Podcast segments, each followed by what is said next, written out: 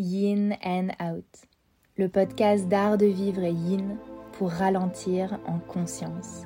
Je suis Hélène Watkins et bienvenue.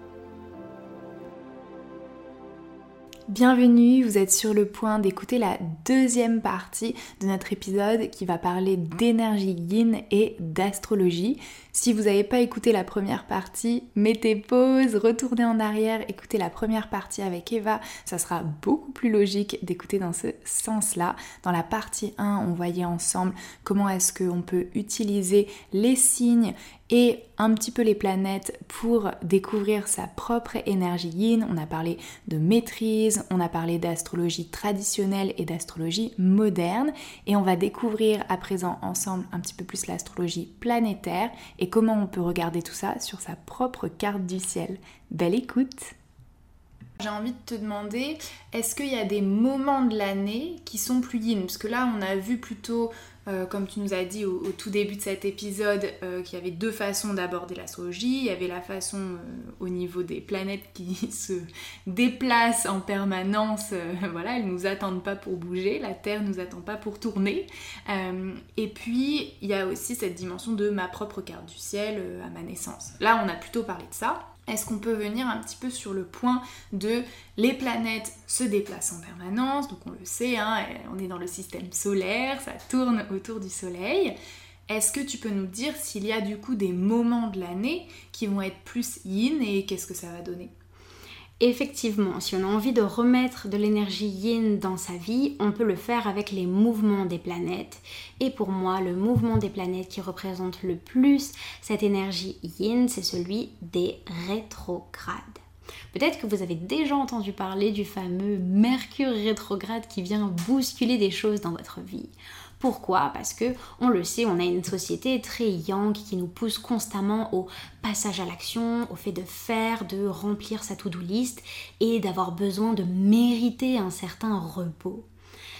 Les rétrogrades vont vous imposer ce repos-là et on peut être en conflit quand il y a des rétrogrades à certains moments de l'année parce que ça vous plonge à fond dans cette énergie yin de repos, prendre du recul, de se remettre en question. En fait, Bien sûr, selon si c'est Mercure qui rétrograde ou Vénus qui rétrograde, la thématique va être différente, mais il y a cette similarité de quand on est à différents moments de l'année dans une phase de rétrograde, on veut ralentir sur, si vous voulez, la thématique de la planète. Un exemple très simple à comprendre, Mercure rétrograde, c'est la planète de vos déplacements, c'est la planète de votre mode de pensée et de vos communications. Donc forcément, quand Mercure rétrograde, on veut prendre du recul sur ces thématiques-là on veut prendre euh, du recul et prendre beaucoup plus de lenteur sur comment est-ce que je remplis ma journée, ma façon de me déplacer, est-ce que je cours à droite à gauche dans la voiture, dans le métro,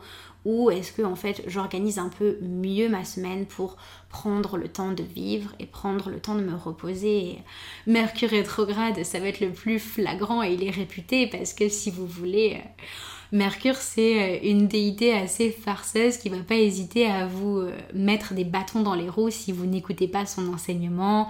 Mercure rétrograde, ça peut être une période de l'année où euh, vous allez rater votre train, où l'ordinateur va tomber en panne et où en fait l'univers, vous allez avoir l'impression que l'univers conspire à ce que vous plongez un peu plus dans cette énergie yin de repos, de lenteur pour vous remettre en question sur tout ça.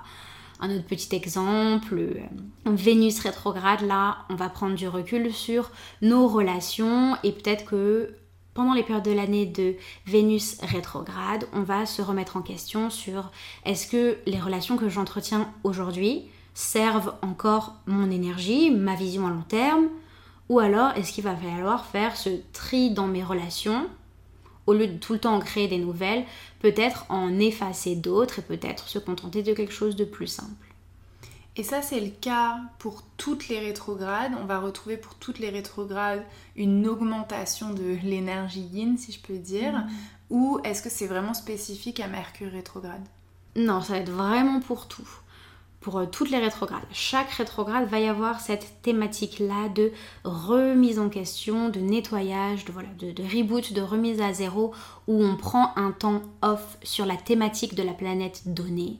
Par exemple, une thématique qui peut être ressenti comme très yang. Je vais parler de Pluton rétrograde. Quand dans le ciel il y a Pluton rétrograde, c'est un moment assez fort parce que là on va vous demander en fait de guérir certaines blessures, certaines croyances limitantes, certaines fausses croyances que vous pouvez avoir sur vous-même. Donc ça peut être ressenti comme quelque chose d'assez intense et d'assez tumultueux. Mais ce nettoyage-là que Pluton vous invite à faire quand cette planète rétrograde, c'est pour accueillir plus de yin dans sa vie, c'est pour après être beaucoup plus serein et beaucoup plus à l'aise avec ce qui se passe dans son instant présent. Donc les rétrogrades, c'est toujours une invitation à plus de yin dans sa vie. Et ça me fait penser à une question, Eva, parce qu'on a parlé du coup des douze signes, mais on n'a mhm. pas parlé en détail des dix planètes. On a dit donc que les signes étaient connectés à une énergie plutôt plus yin ou plus yang. Est-ce que c'est le cas aussi pour les planètes et est-ce que ça fonctionne au niveau des maîtrises? Donc je fais juste une petite aparté. les mm. maîtrises, c'est que chaque signe est connecté à une planète et on va dire que la planète est son maître, voilà, le maître du signe.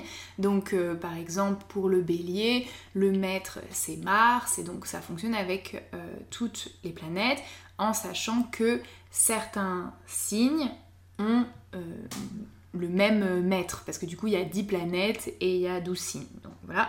Et dans l'astrologie traditionnelle, c'est encore pire parce qu'il y a 8 planètes, c'est ça, dans l'astrologie euh, traditionnelle? Oui, si c'est ça.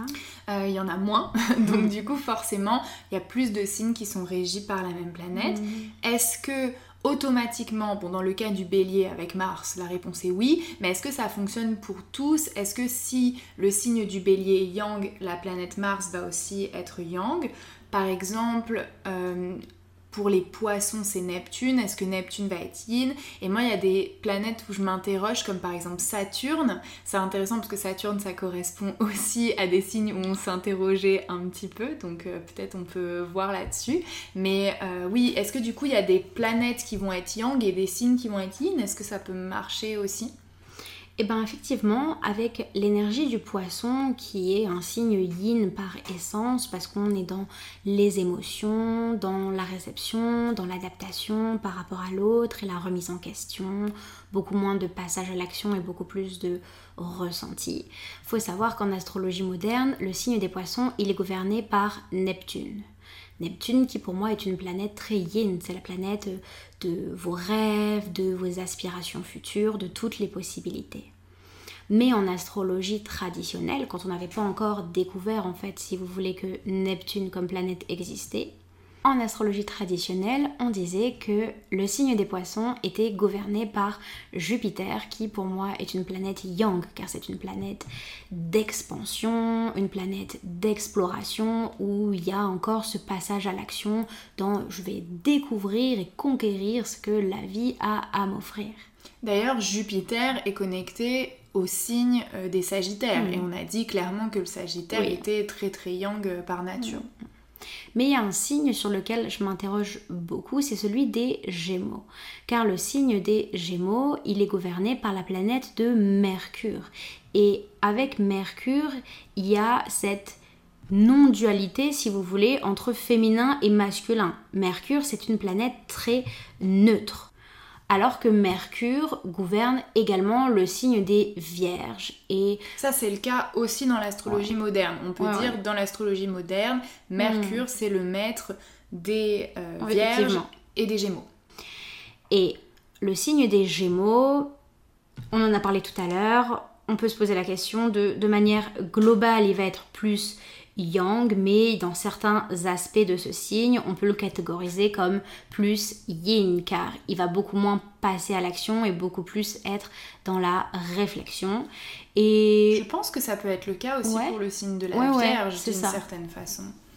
Parce que la Vierge, dans certains côtés, très organisée, très tournée vers le futur, on retrouve cette énergie très yang, hein, le fait de planifier, organiser, structurer, de savoir ce que l'on veut, d'être capable aussi de faire du tri, de laisser partir ce qui ne nous sert plus. Mais après, il y a une énergie vierge aussi qui correspond un petit peu à, la guérison, au bien-être, à la santé mentale. Et tout ça, je trouve que c'est des notions très yin. Effectivement. Oui, oui. Donc, euh, avec le signe de la Vierge ou du Gémeaux qui sont tous les deux gouvernés par Mercure, on est en fait vraiment dans cet entre-deux entre yin et yang où on n'arrive pas vraiment à faire de catégorisation.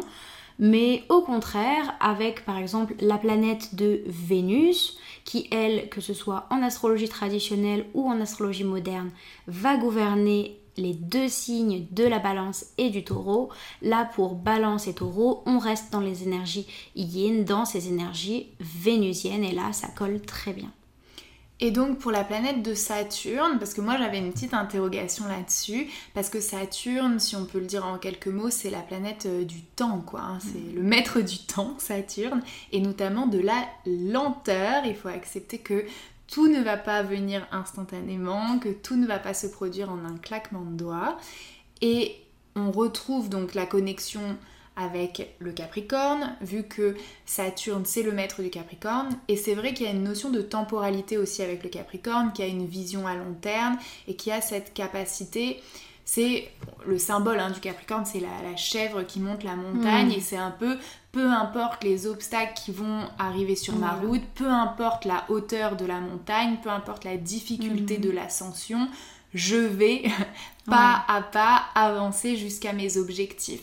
Et d'une certaine façon, alors la projection vers le futur, c'est yang, mais cette capacité à s'installer dans une certaine lenteur de mouvement, ça c'est yin, c'est l'énergie de l'eau, c'est cette capacité à bouger avec le flot naturel des choses. Alors je sais pas si je pourrais dire que le Capricorne bouge avec le flot naturel des choses, mais il y a cette capacité à avancer pas à pas et pas être forcément dans la précipitation, ce qui sera des énergies beaucoup plus feu. Hmm.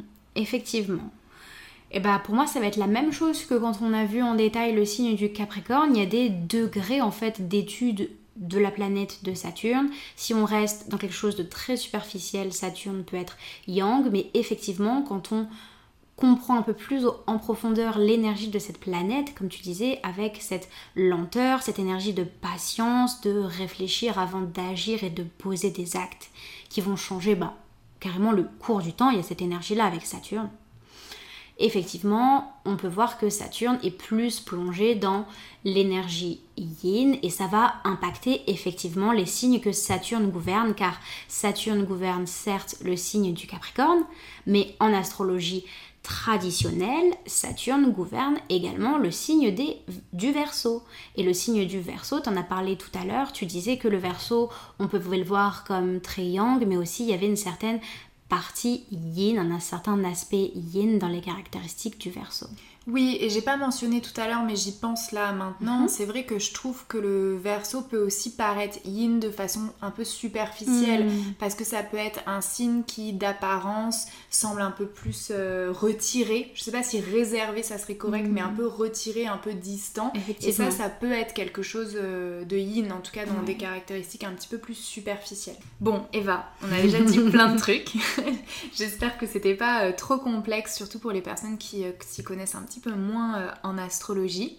Mais du coup, c'était important pour moi qu'on donne un exemple en fait, mm. parce que c'est bien beau de dire tout ça. Mais maintenant, à titre individuel, si euh, les personnes qui nous écoutent, euh, nos petits yinsters avec nous, s'ils ont envie de bah, regarder leur carte du ciel et de comprendre comment ça marche et peut-être de repérer si de base au niveau de l'astrologie ils ont plutôt une énergie yin ou une énergie yang si c'est quelque chose qui les intéresse. Mm. Comment est-ce qu'on peut faire?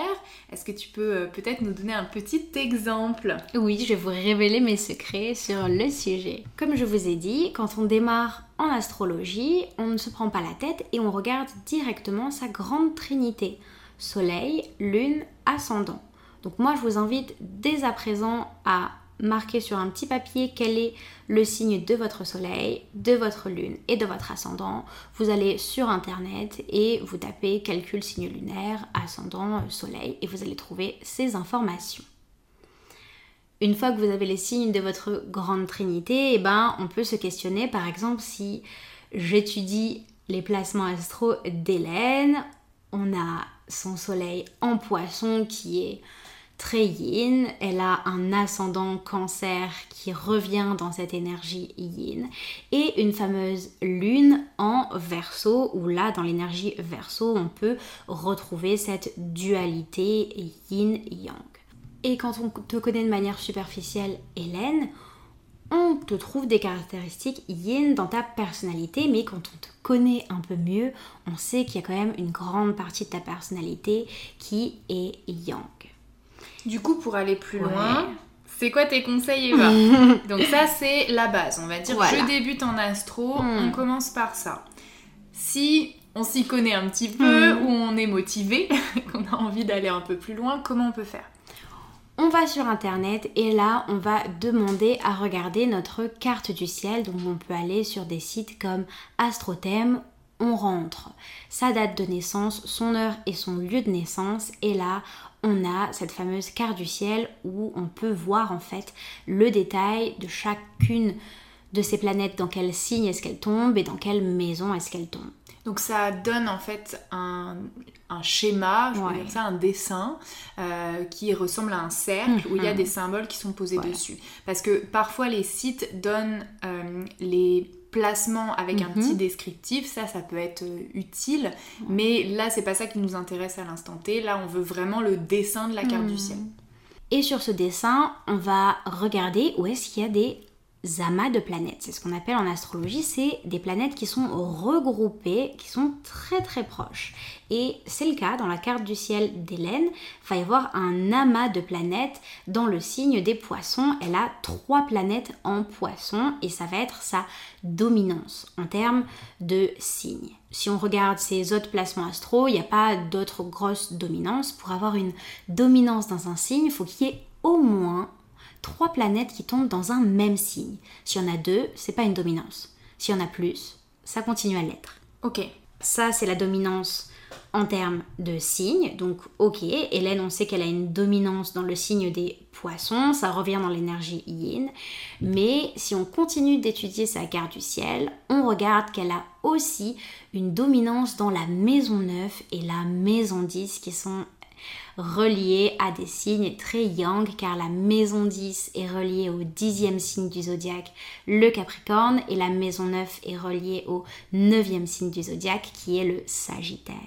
Alors là, on va faire une petite pause, Eva, parce que tu nous as parlé d'un truc qu'on n'a pas encore discuté ensemble dans ce podcast, c'est les maisons. Et eh oui. Alors, qu'est-ce que c'est qu'une maison en astrologie? Ok, on revient au basique. La carte du ciel, c'est une photographie du ciel au moment de votre naissance. Donc on pose le ciel à plat, voilà, sur un cercle qui fait 360 degrés. Et ce cercle, si vous voulez, on l'a divisé en 12 zones. C'est ce qu'on appelle les 12 maisons. Donc c'est des zones de votre carte du ciel.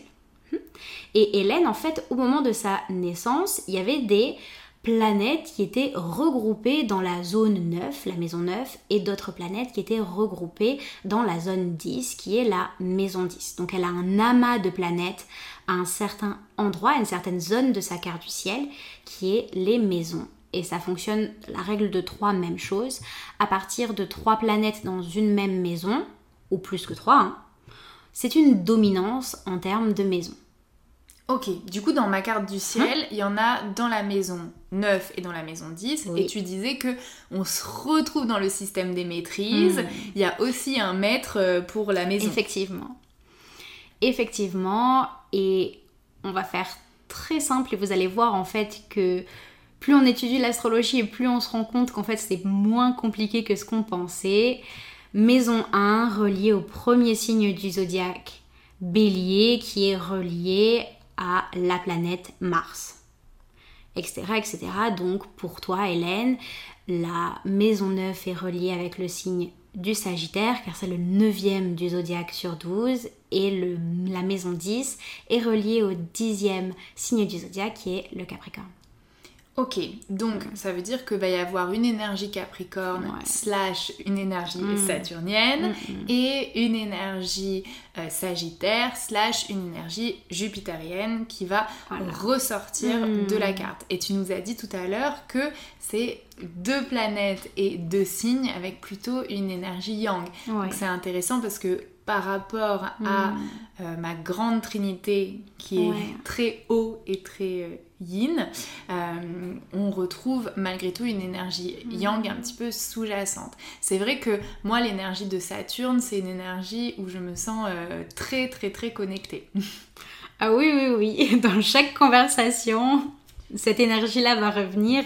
Et vous voyez en fait que l'astrologie c'est pas réducteur à ok je suis poisson, je suis scorpion, ça va parler de différents pentes de votre personnalité et ça va vous aider à mieux vous comprendre et mieux vous accepter dans votre individualité. Et plus en fait on approfondit sa carte du ciel avec un astrologue et plus en fait on va se rendre compte qu'il y a différentes parties de sa personnalité qui sont euh, exprimées. Par exemple, si je veux aller encore plus loin, moi en tant qu'astrologue, je repère dans la carte du ciel d'Hélène qu'elle a une, un grand trigone en eau, c'est-à-dire qu'elle a une dominance en signe d'eau dans sa carte du ciel. Et l'élément de l'eau en astrologie, c'est vraiment un élément yin. Ça, c'est la même chose en médecine chinoise. Donc ça se rejoint mmh. sur ce point-là. Voilà. C'était pour le petit scoop sur ta carte du ciel pour aller plus loin. Du coup, si là on nous écoute, il y a hmm. quelqu'un qui a été sur internet, qui est en train de regarder, il faut regarder les amas de planètes qui tombent dans des signes et dans des maisons. Et après, chercher les maîtrises et voir après un peu un calcul global pour voir. Du coup, moi Eva, qu'est-ce que t'en déduis quand tu vois que j'ai donc cette grande dominance au niveau de l'eau et notamment sur, on va dire, ma carte d'identité euh, mmh. astrologique avec euh, cette grande trinité, mais aussi qu'il y a du yang en sous-jacent. Est-ce que, en tant qu'astrologue, tu arrives à déterminer, bah, du coup, on va plutôt t'interpréter de cette façon-là, mais dans tel aspect de ta vie, ça va être plutôt comme ça. Est-ce qu'on peut déterminer, parce que j'ai mentionné au mm. tout début de, notre épisode, que l'astrologie, ça parlait à différents pans de la vie, mm. l'amour, le travail, la famille. Est-ce que on arrive à déterminer ça? Est-ce que tu es capable de dire, bah toi Hélène, je sais que tu vas être yin avec tes amis, yang dans ton hmm. travail, euh, yin avec ta famille, euh, yang euh, je sais pas trop où. voilà, est-ce qu'on arrive à diviser un petit peu ça? Effectivement, et surtout avec la dominance des maisons, parce qu'on a dit que Hélène, elle avait une dominance en maison 10, ok?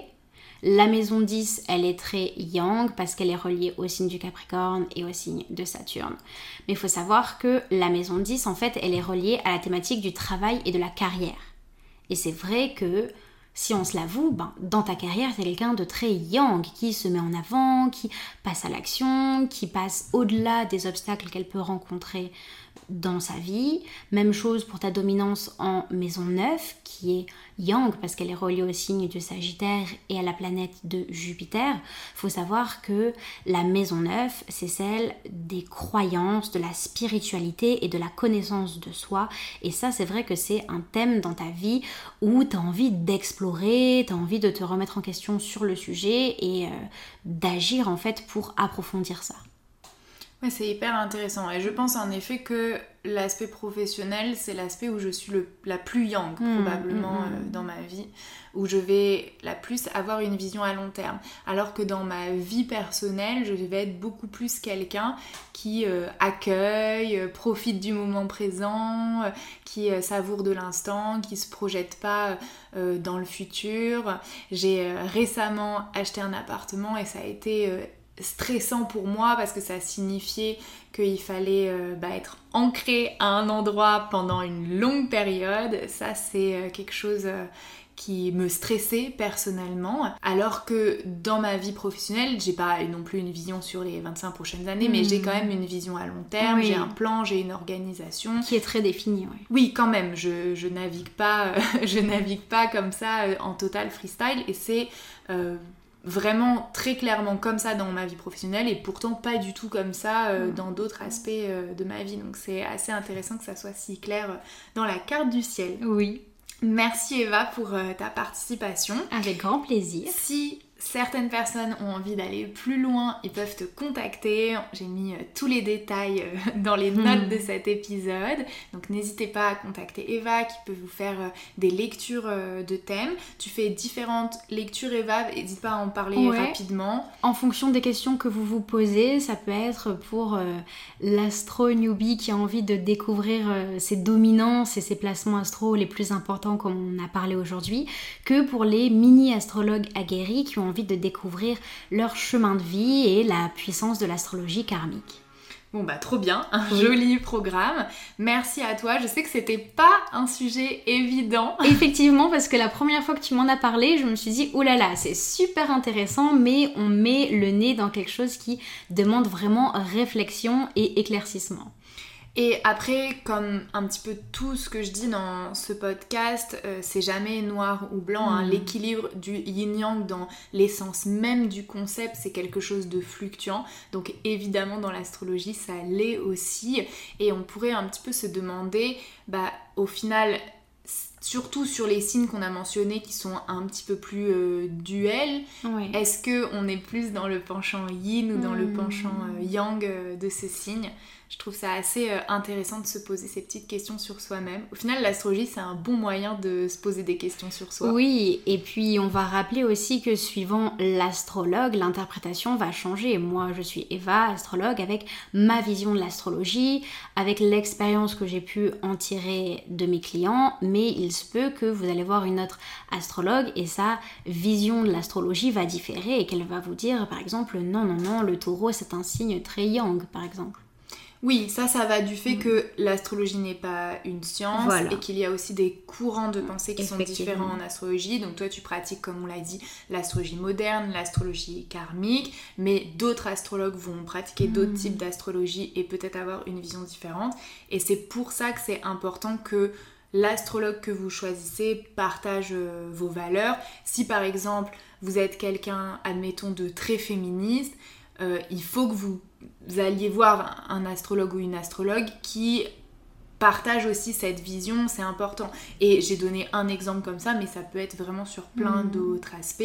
Euh, si par exemple vous cherchez une lecture de thème admettons, sur quelque chose de concret, vous vous questionnez dans votre vie professionnelle et vous aimeriez savoir, euh, voilà, plutôt dans quelle direction partir, ce sera pas forcément le même type d'astrologue que si vous voulez euh, savoir sur vos vies antérieures. Enfin, hmm. on est sur vraiment deux questions hyper différentes et potentiellement un astrologue sera intéressé par un sujet par un autre ou sera compétent hein, sur un hmm. sujet ou pas un autre.